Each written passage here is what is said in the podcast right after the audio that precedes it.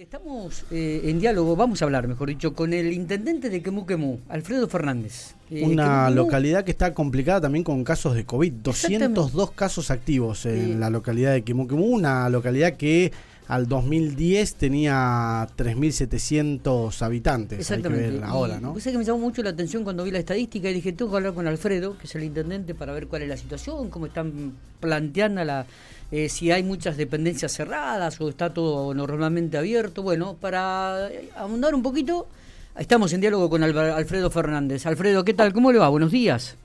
¿Qué tal? Buenos días, ¿cómo te vas? ¿Cómo, anda, amigo? ¿Bien? ¿Bien? todo bien, por ahora todo bien, sí. Eh, a pesar de, la situación que estamos atravesando, pero bueno. Muchos eh, contagios en la localidad, ¿eh? Muchos contagios, la verdad que una semana antes de, Navidad era había seis casos, uno de los contagiados, o sea, de los que estaba aislado era yo, habíamos ido a, Córdoba que se había recibido mi hija, bueno, mi hijo había estado en la recibida de un compañero de él que dio positivo, a raíz de eso nos aislaron, pero bueno, eran cinco o seis casos antes de Navidad, eh, nosotros justo ese día de Navidad quedamos adentro, digamos, y de ahí en más explotó todo y bueno, es la situación en la que estamos hoy, 200, eh, 200 eh, positivos y bueno, la cantidad de gente aislada. ¿Cuánta gente aislada ahí?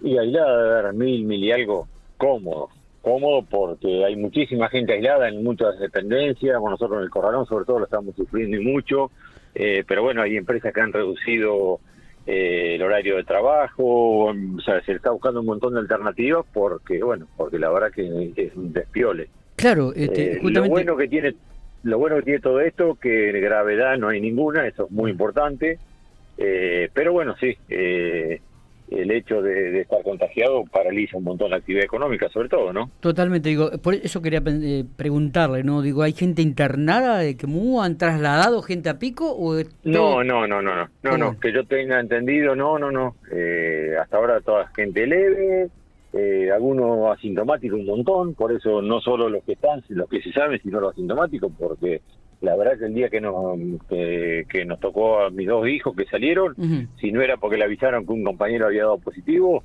hubieran pasado como sintomáticos sin ningún problema porque nunca tuvieron nada. Mira vos. O sea que gente como esa tiene que haber un montón, seguramente. Mira vos, mira vos, realmente, ¿no? Eh, ¿Qué diferencia, Alfredo, en relación a hace un año atrás, ¿no? Cuando los casos de COVID había gente que era trasladada a la ciudad general Pico y los sistemas estaban saturados, ¿no? Sí, sí, en esa época la verdad que era muy preocupante la situación, por eso acá tuvimos varios casos de, gente fallecida, lamentablemente. Eh, y bueno, hoy el, hecho de la vacunación, aunque hay mucha gente todavía que se resiste al tema de la vacunación, el hecho de que no haya gente grave, yo calculo que se debe a eso, y enhorabuena que, que por lo menos eh, se pueda atravesar de la mejor manera, la mayoría, te voy a repetir, sin, sin gravedad, eh, casi una vida normal, pero bueno, eh, contagiado. Está. Eh, me decía que por el momento no hay dependencias municipales cerradas, solamente hay restricciones de, actividades por el aislamiento de personal. Exactamente, sí, nosotros en eso un agradecimiento inmenso a la gente, a, los pobres muchachos que están laburando y se tienen que doblegar y triplicar en, muchas veces para, para poder eh, eh, tapar los agujeros, digamos, los baches, pero bueno, gracias a Dios estamos prestando todos los servicios.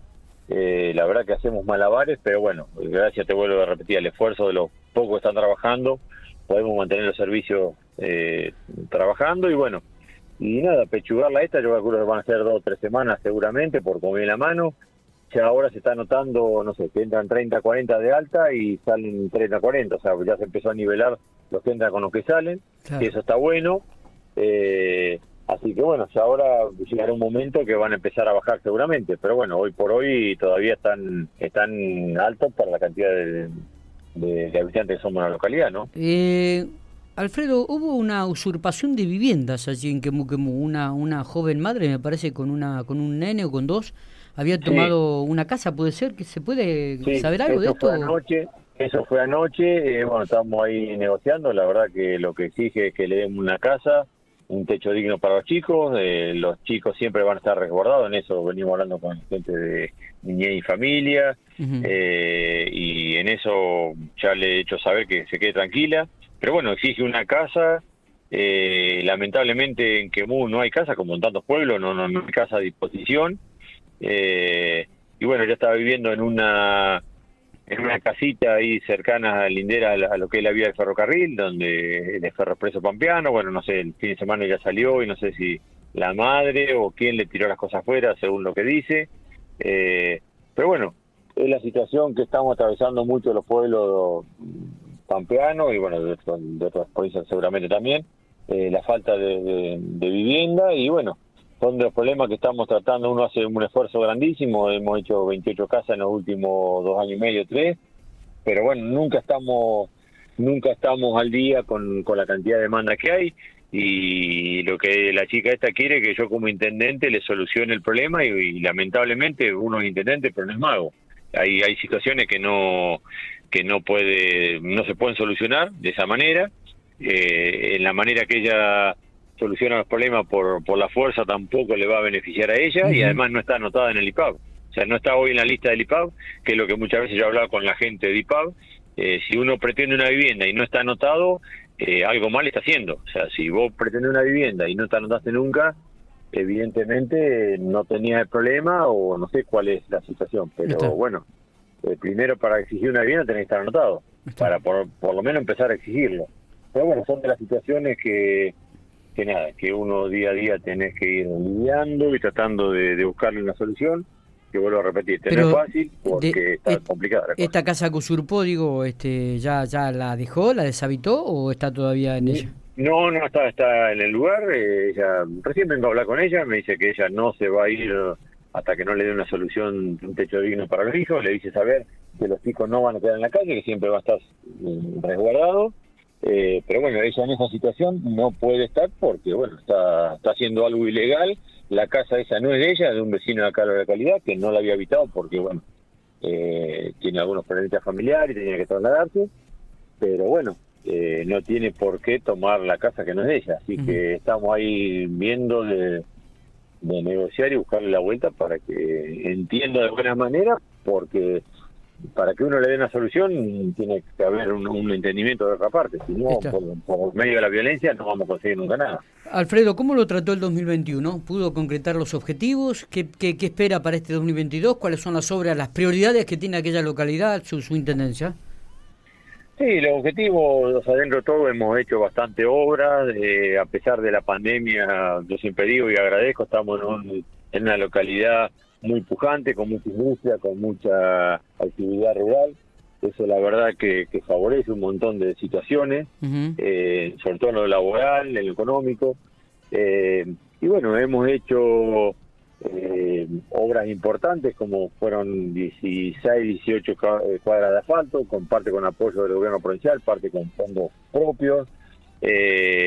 gestionamos una NR que lo veníamos gestionando desde el 2013 y bueno, este año se nos dio y estamos haciendo un parque fotovoltaico en el parque inicial, estamos haciendo cordón cuneta y entoscado en ese parque inicial. Eh, hicimos ocho casas del programa Mi Casa. Eh, bueno, se le ha dado a través nuestra ha venido plata para que hemos gestionado para el cine, Teatro Marconi, son eh, el año pasado fueron 12 millones de pesos, este año dos y medio, para seguir con las obras, para que ese sea un espacio cultural. Así que Creo que en realidad eh, hemos trabajado, se compró una motoniveladora usada, pero modelo nuevo, 2006, así que para mejorar también el tema de los caminos rurales, que también tenemos una demanda importante por parte de la sociedad rural. Eh, pero bueno, siempre uno aspira más, eh, estamos trabajando con el tema de los residuos, con una consultora, porque queremos ser parte también del plan energético provincial, donde con los residuos poder de producir energía, así que estamos también en ese camino. Hoy por hoy es una cuenta pendiente que ya de la gestión anterior vengo recalcando, que es eh, como que da vergüenza ajena el basurero cielo abierto, es algo que, me interesaría poderlo, poderlo cerrar en algún momento y bueno, es una cosa que se nos hace por ahí complicado por las distintas situaciones, pero bueno, estamos trabajando y las expectativas son buenas. Eh, creemos que si tenemos, bueno, ahora ya se van a licitar 20 casas más, eh, ahora el 20 de enero, por lo que había escuchado. Eh, el CDI también se licitó, eh, eso también, yo calculo que ahora en, enero o febrero arrancarán con la obra.